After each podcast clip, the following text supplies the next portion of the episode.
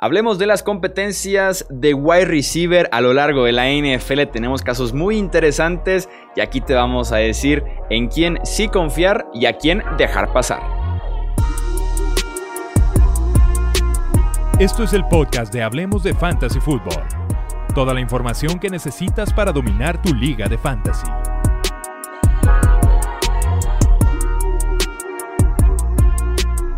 ¿Qué tal amigos? Bienvenidos a un episodio más del podcast de Hablemos de Fantasy Football. Yo soy Jesús Sánchez y es un placer que me acompañen para seguir hablando de Fantasy Football, lo que nos apasiona a todos este juego que poco a poco llama más la atención a lo largo también del territorio nacional y otras partes de Latinoamérica. Así que venimos a dar consejos y venimos aquí a descifrar cómo están los grupos de wide receiver más complicados en esta liga en la temporada 2020. Me acompañan, como siempre, los analistas de Hablemos de Fantasy Football. Wilmar Chávez, Wilmar, bienvenido.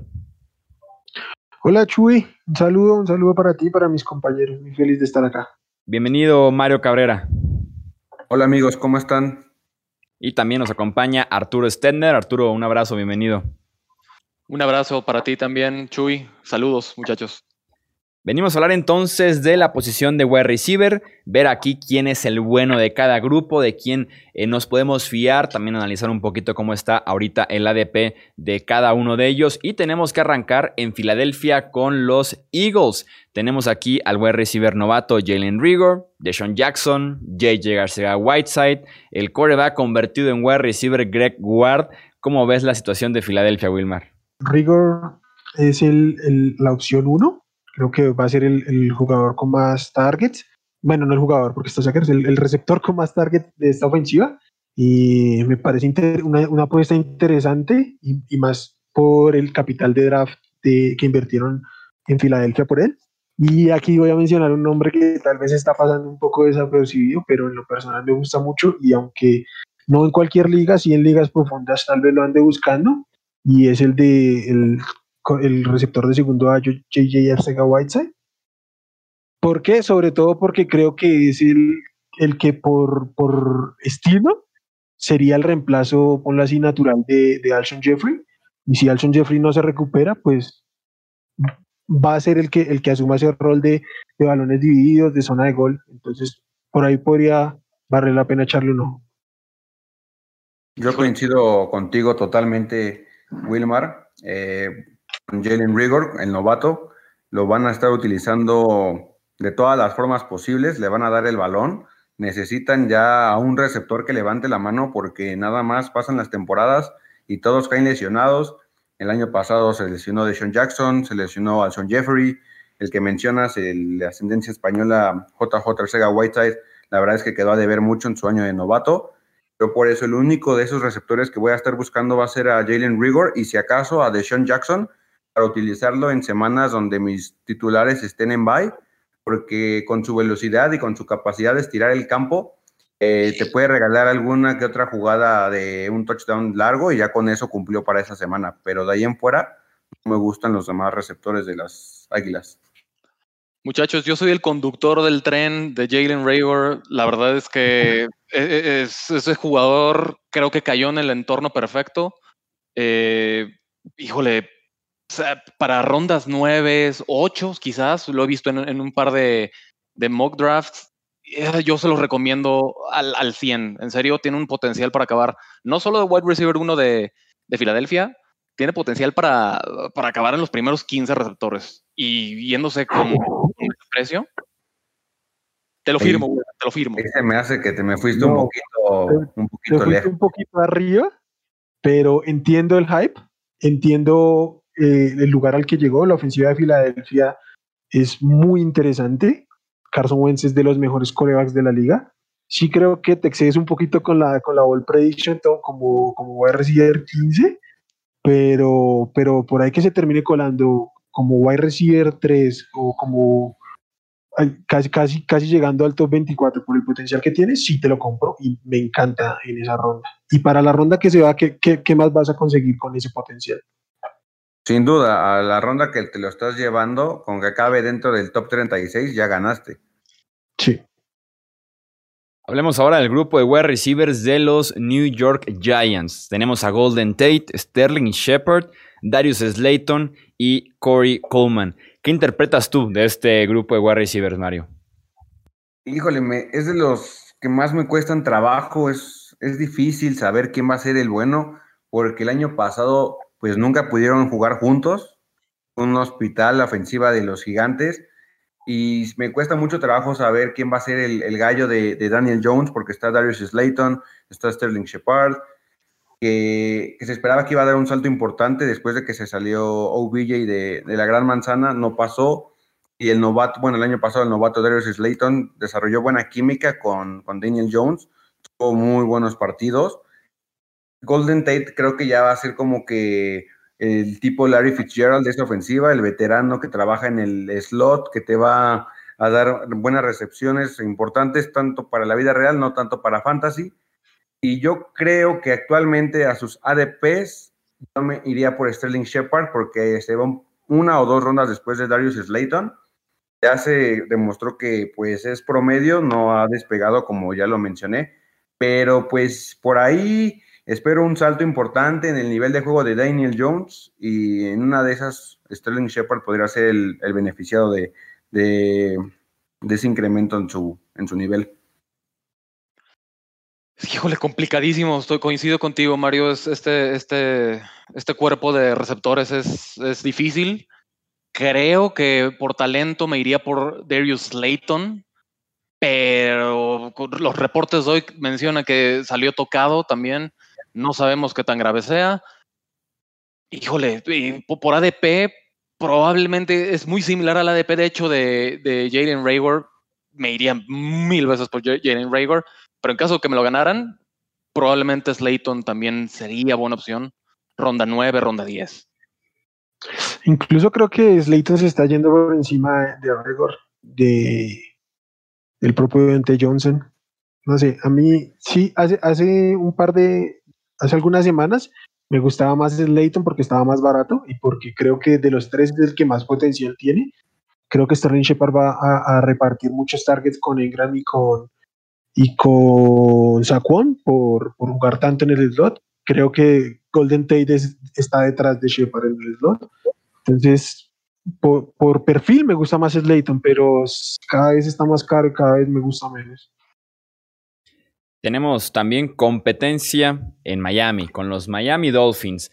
Los wide receivers en esta situación son Devante Parker, Preston Williams, Gary Jennings y por ahí también se puede colar Isaiah Ford, aunque me imagino que la competencia principal está ahí por ser el wide receiver número uno. Si Devante Parker, que explotó la temporada pasada, o Preston Williams, que tuvo un muy buen inicio, pero se eh, desgarró el ligamento de la rodilla. ¿Cómo lo ves tú, Arturo? ¿Quién es el bueno en este grupo de wide receivers? ¿Devante Parker, que está saliendo bastante caro, o Preston Williams?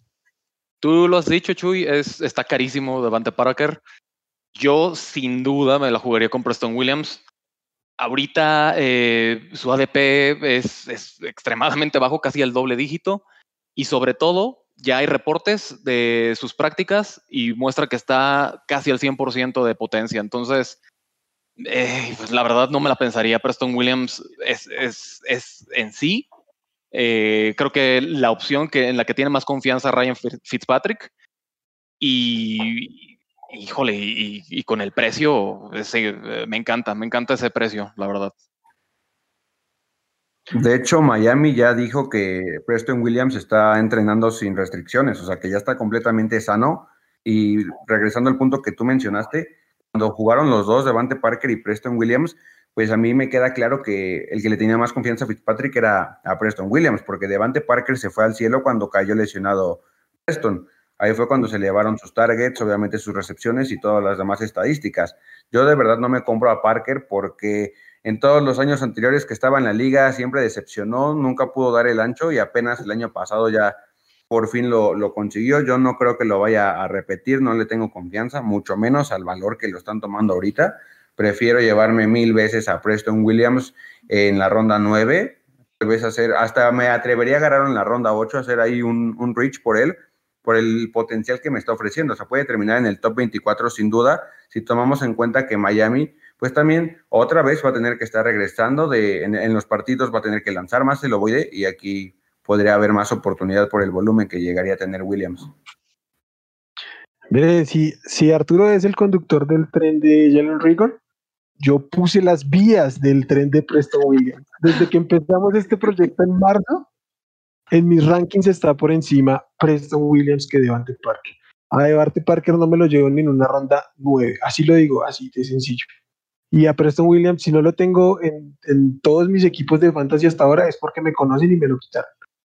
Pero por volumen, por eficiencia, por, por productividad, eh, Preston Williams estuvo por encima de Devante Parker mientras estuvo en el campo y ahora que han llegado los reportes que vuelve muy bien de la lesión, que está practicando con total normalidad, me lo llevo pero con un gusto y un encanto que no se imagina. Vamos a hablar entonces ahora del grupo de wide receivers de los Panthers. Sabemos que tienes ahí un favorito de casa, Wilmar, así que háblanos de este grupo que involucra a DJ Moore, Robbie Anderson y Curtis Samuel como sus tres principales opciones. Bueno, creo que aquí el, debate va a estar en quién va a ser el, receptor 2 y si vale la pena tomar un receptor 2 de Carolina. Eh, DJ Moore es solidísimo como el wide receiver 1 y no solo del equipo, sino a recibir uno, o sea, top 12 en fantasy. De entre los otros dos, creo que me quedaría con Curtis Samuel. Entiendo si alguien dice Robbie Anderson porque es el, receptor que, trajo el nuevo, el nuevo staff de coacheo, pero por los reportes que han llegado desde, desde Carolina eh, y, el, propio Curtis Samuel lo ha dicho que se está viendo involucrado de, de una manera más versátil eh, en, el sistema ofensivo. Creo que entre Robbie Anderson y Curtis Samuel, que se están yendo en ADPs muy similares, me quedo con, con Curtis Samuel, que ya está en el equipo, pero que se está viendo favorecido por, el, por, la, por su versatilidad en este sistema ofensivo. Sí, obviamente hay que dejar en claro que DJ Moore es el titularazo y el que tiene buen potencial en fantasy. Y contestando a tu pregunta, yo no me arriesgaría por llevarme a la segunda opción aérea de, ese equipo. A mí Bridgewater no me gusta como quarterback porque simplemente te controla el partido, te, lo te maneja el juego y hasta ahí el año pasado promedió poco más de 7 yardas por, por, intento de pase. Realmente es un quarterback que no le gusta mucho el, el, riesgo, no va a estarle lanzando el balón profundo a Robbie Anderson. Aquí ya se perdió su, su valor completamente, aunque Cruz lo conoce en su etapa en Temple. No creo que aquí vaya a tener buen, buen volumen. Y Curtis Samuel era un, un wide receiver que a mí me gustaba mucho hasta que llegó Anderson, porque entre ellos dos se van a estar comiendo volumen y pues se echaron a perder este año. Yo por eso no, no recomiendo a, ninguno de los demás receptores que no se llamen DJ Moore en ese equipo. Completamente de acuerdo, muchachos. La verdad es que eh, si no es DJ Moore, la verdad los demás no, no, no, tienen, no, tienen ni suficiente volumen ni y probablemente, ah, no sé, ni, ni, ni, la habilidad de Teddy Bridgewater para, para ayudarlos. Entonces, sí, DJ Moore, sin duda, los otros dos, híjole, no, no, ni, ni, ni en última ronda. Sí, no hay forma que Bridgewater te sostenga dos receptores consistentes en fantasy y mucho menos cuando tienes al mejor corredor de la liga en el backfield. Y, que recibe mucho, ¿no? Porque fuera el mejor corredor, pero ponle Derrick Henry, pues tú dices, sí, la, segunda opción aérea puede ser viable. Pero no, creo que, estoy de acuerdo con ustedes. Si al caso, como una apuesta muy, muy esporádica. Y, y qué, y ya, con eso no quiero. Y también vamos a hablar del grupo de wide receivers de los Dallas Cowboys. Justamente, Arturo, platícanos de este grupo de wide receivers que sin duda alguna es el que se lleva los reflectores, es el más mediático por el equipo y también por las opciones. Tenemos ahí involucrados a Mari Cooper, Michael Gallup y el novato de primera ronda, CeeDee Lamb. ¿Cómo ves tú este, este grupo, Arturo? ¿Quién te inspira confianza y quién no tanto? Eh, bueno, los que ya me conocen saben que eh, a Mari Cooper no es, no es santo de mi devoción. Eh, francamente, si analizas sus números, me encanta dar esta estadística porque, porque en serio muestra lo que realmente es a Mari Cooper. Y por ejemplo, en el 2019, que de sus 1189 eh, yardas, 585 fueron en cuatro juegos. El 50% de sus yardas solo en cuatro juegos. Si eso no es la definición de inconsistencia, yo no sé qué sea. Este, en cuanto a los otros dos, híjole, Michael Gallup me gusta, la verdad, pero, híjole, y, también le tengo fe a Dak Prescott, creo que puede mantener un volumen de, de juego a tres, a los tres. Creo que yo me iría por Michael Gallup, sobre todo porque Amari Cooper, además de inconsistente, está carísimo. Coincido totalmente contigo, porque con lo inconsistente que es Cooper, no lo puedes hacer tu receptor número uno en fantasy, porque te va a quedar mal la mitad de la temporada. Y eso no lo necesitas tú en tu wide receiver 1. Tú necesitas un jugador que te dé puntos seguros para que puedas ganar semana a semana y Cooper no es ese jugador.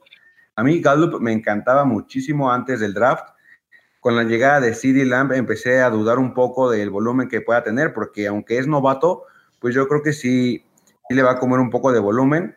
Realmente en días pasados Mike McCarthy dijo que Michael Gallup es un wide receiver 1 en, en, la NFL, eso me levantó un poco más las expectativas y de verdad yo creo que la ofensiva aérea de Dallas va a ser de verdad una maravilla esta temporada, creo que va a ser de las mejores, top 5 sin duda alguna y creo que va a haber ahí targets para repartir. A la ronda 7 que se está yendo Michael Gallup, no me molestaría tomarlo porque en esa ronda ya sería mi flex o hasta mi primer eh, wide receiver en la banca y para el potencial que me viene ofreciendo, pues dámelo 100 de 100 veces. Ah, a mí también me gusta mucho Michael Gallup en ronda 7 y creo que, que lo dije en el episodio de la semana pasada y es que sí, para mí es una amenaza más para el rol de Amari Cooper por, por talento y por estilo que para el del propio Gallup creo que Galo después de, Atlanta, creo que es el siguiente dos sólido en fantasy. Entonces me gusta mucho. Creo que, no va a ser necesariamente una competencia entre Gallup y, y para ver quién es el, el 2 y por eso me gusta. CD me encantaría tomarlo porque me encanta como jugador, pero para el precio que se está yendo cercano a la ronda 8, ronda 9, aún hay mucho valor y, y me parece un poco prematuro y ni siquiera me parece la mejor opción entre los novatos como para tenerlo en cuenta. Vamos a platicar también de otro grupo de wide receivers que es el de los Cincinnati Bengals. También tenemos tres opciones de precio alto, también con reflectores, también muy mediáticos, que es AJ Green, Tyler Boyd y tenemos al ex primera ronda John Ross. Green volviendo de lesión, lo cual hace todavía un poquito más confuso todo. ¿Cómo lo ves, Wilmar? ¿Que Boyd es sólido? Creo que primero descarto al que está más sólido. Creo que, va a descontar su rol como, como wide receiver 2, en la frontera de wide receiver 2-3. Creo que ahí va a estar bien. El problema viene siendo con AJ Green, que algunos, y me incluyo, y sé que Mario también, en su momento lo veíamos con, con muy buenos ojos de que se estuviera yendo tan tarde para el, para el potencial por talento que tiene y ahora con los reportes de que vuelve a estar lesionado y eso, seguramente eh, hay que empezar a sacarle la vuelta. Lo que sí creo es que si me lo encuentro en una ronda 7 ya sería demasiado para dejarlo pasar, porque por puro talento en el momento en que aparezca, pues puede estallar y tiene mucho potencial. Si está en el campo, el problema va a ser que esté en el campo. Sí, ya me estoy dando topes en la cabeza porque hace unos dos meses hice un artículo comentando todo esto y ahorita con el reporte de que ya se lastimó el tendón de la corva y que van a tener precaución ahí con él, ya me estoy pegando, ya otra vez creo que va a ser lo mismo. Por eso ya volteé mis ojos a Tyler Boyd, porque lleva dos años terminando dentro del top 24 de receptores y cada año siempre pasa lo mismo. Todo el mundo le falta el respeto y se olvida de él y lo tira ahí al olvido. Yo creo que este año podría estar muy involucrado en el, en el, juego aéreo porque siempre sale desde el slot y a Joe Burrow le acomoda mucho ese tipo de receptores porque Justin Jefferson en LSU salió en muchísimas rutas desde el slot y terminó con 1540 yardas y 18 anotaciones. Realmente es un volumen muy alto. El año pasado, Boyd, con, en el primer año de, de Zach Taylor en, en Cincinnati, tuvo 147 targets. Creo que si AJ Green no está al 100 en el campo o, o está un poco limitado, Boyd va a ser claramente la primera opción de, Joe Burrow. Va a estar lanzando mucho el balón porque la defensiva no creo que aguante a mantenerse en la competencia durante los cuatro cuartos. Burrow va a tener que estar lanzando mucho lo Boyd de lo que va a a influir en el volumen de, de Boyd y se está yendo en ronda 7 o hasta 8, ¿eh? Entonces, como les dije, ya lleva dos años terminando en el top 24 y en una ronda 8 no encuentras a muchos jugadores con ese techo. Definitivamente coincido, muchachos. Este Tyler Boyd es la opción. Honestamente, ya dependiendo de qué tanto caiga AJ Green por, por la lesión, este, podríamos considerarlo, pero la verdad es que es, muy arriesgado tener a, AJ Green.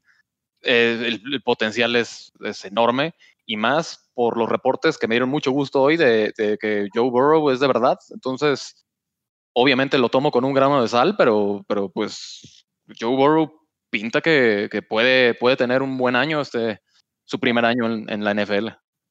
Sí, y los otros receptores que mencionaste tú, Chuy, para no dejarlos pasar, a John Ross y también a Oden Tate, creo que no vale la pena tomarlos en, tu draft porque no sabemos qué tanta química vayan a tener con Burrow y qué tanto vaya a ser su rol en la ofensiva.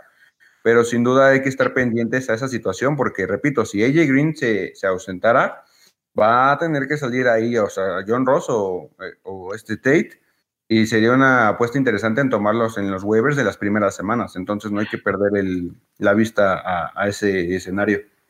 De, hecho, yo voy a soltar otro nombre y es que si se confirma aún más la situación con AJ Green, creo que la apuesta interesante ahí es el novato T. Higgins, porque lo draftearon para hacer su uno cuando no esté AJ Green. Y si ya no está AJ Green, podría en una de esas estallar más temprano de lo que muchos esperamos.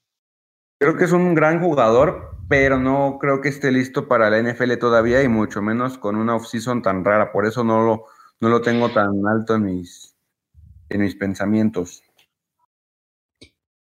Y para cerrar, tenemos que mencionar lo que está pasando en San Francisco. Ya, ya hablábamos en otros episodios de lo que es el backfield tan confuso pues no se queda tan atrás el cuerpo de wide receivers. Tenemos a Divo Samuel, que viene regresando de lesión. Está el novato de primera ronda, Brandon Ayuk.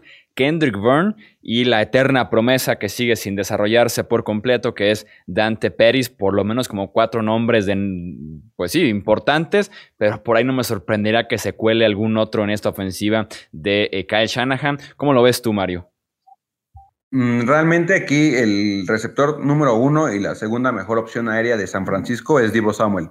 El problema es de que ahorita pues todavía se está recuperando de esta operación en el pie que, tuvo. Por ahí he leído que están optimistas, que tal vez pueda estar listo para la semana 2, que sería excelente para el ADP que tiene ahorita. Ahorita se ha descontado muchísimo su ADP, lo puedes encontrar. Me ha tocado verlo en algunos drafts hasta la ronda 10. Entonces es un descuentazo sin duda vale la pena invertir en él porque muchos, por lo mismo de la lesión, no lo están volteando a ver. Del otro lado está el novato Brandon Ayuk, que se me hace eh, excelente para esa ofensiva, para Shanahan. Creo que lo va a explotar muy bien. No creo que vaya a ser tan consistente para que lo tengamos como titular. Creo que va a ser como un wide receiver 4 en espera de que tenga algunas semanas pues de que se cuele ahí al top 36, pero realmente no, no consideraría gastar un pick de, del draft en él. Sin duda tenerlo en la mira para algún waiver en las primeras semanas, pero en el draft no. Y pues vale la pena mencionar que con toda esta situación, ahorita el que va a tener más posibilidades y más volumen no es un receptor, sino es George Kittle, el, ala cerrada, nada más para que lo, lo tengan ahí en, en mente. A, a, mí lo que no, no me gusta mucho de Brandon Ayuk es que Tibo Samuel se va a perder las primeras semanas. Pueden ser dos, pueden ser cuatro, pueden ser seis. Eh, los, reportes son muy confusos. Pero aunque no esté, ponle lo máximo seis semanas, eh, no hay un panorama de, de bye weeks tan fuerte en esas primeras semanas como para que yo crea que Brandon Ayuk va a, estar, va a ser titular en alguna de esas semanas en mi equipo. Entonces, para, para lo que tengo que pagar por él, prefiero hacer una apuesta por otro tipo de, de, receptores que yo crea que me pueden servir a lo largo de la temporada para cubrir bye weeks o que pueden explotar en la segunda mitad de la temporada. Me parece más importante que tener un, un, un receptor que puede destacar las primeras cuatro semanas y luego volver a un rol secundario en una ofensiva que no pasa mucho y que cuando vuelva Divo Samuel va a ser, si al caso, el tercer o cuarto target del equipo. Coincido, coincido contigo, Wilmer. La verdad es que yo no me arriesgaría tampoco en, este cuerpo de, receptores. Eh, sabemos que, San Francisco no es, no, es aficionado a lanzar mucho el balón. Y, pues si eso le sumas que pues draftear un, jugador lesionado no es, no es lo más conveniente. Eh, claro que el precio puede sonar atractivo tanto juego terrestre y, tanto enfoque en George Kill, no me, no, no, honestamente se me hace muy arriesgado tomar un, receptor abierto de, San Francisco. Bueno, pero, pero yo estoy de acuerdo con Mario en que si se sigue descontando a Divo Samuel, te empieza a tornarse interesante porque, porque Divo Samuel volviendo en la segunda mitad de temporada es un jugador muy, muy importante, muy explosivo, muy versátil, que, que involucran en la ofensiva no solo por aire, sino que también le dan, le dan jugadas por tierra y, me parece muy valioso. En este momento, si me lo encuentro en ronda 7, no, pero si ya cae a ronda 8, me lo llevo, pero sin pensarlo. Sí, sí porque lo estarías ya, ya, dos receptores, supongo. Claro, lo, lo, como tu receptor de banca y cuando juegue este, titular o hasta inclusive si hiciste bien tu draft, puedes meter de flex. Sí, claro, y es que eh, no nos olvidemos que antes de la lesión, Divo Samuel estaba siendo considerado como un, como un wide receiver 2 de la parte media, muy sólido. Claro, top 24 sin problema. Ahí está entonces el desglose en valor fantasy de estos grupos complicados de interpretar en la posición de wide receiver, pero ahí está la información puesta, un poquito de predicciones para que ya cada quien tome ahí su decisión, se anime o no se anime a involucrarse con estos wide receivers en la próxima temporada de Fantasy Football. Wilmar, Mario, Arturo, muchísimas gracias nuevamente por su análisis. Gracias a ti, Chuy, un abrazo a ti, a mis compañeros y a todos quienes nos escuchan. Muchas gracias a todos amigos, me la pasé muy bien, muy padre este episodio y síganos en nuestras redes sociales, no lo olviden. Gracias muchachos, un placer. Recuerden suscribirse a este podcast, Hablemos de Fantasy Football, fijarse también en las redes sociales, Hablemos Fantasy en Twitter, Hablemos de Fantasy Football en Facebook. Yo soy Jesús Sánchez y eso es todo por este episodio. Gracias por escuchar el podcast de Hablemos de Fantasy Football. Para más, no olvides seguirnos en redes sociales y visitar hablemosdefutbol.com.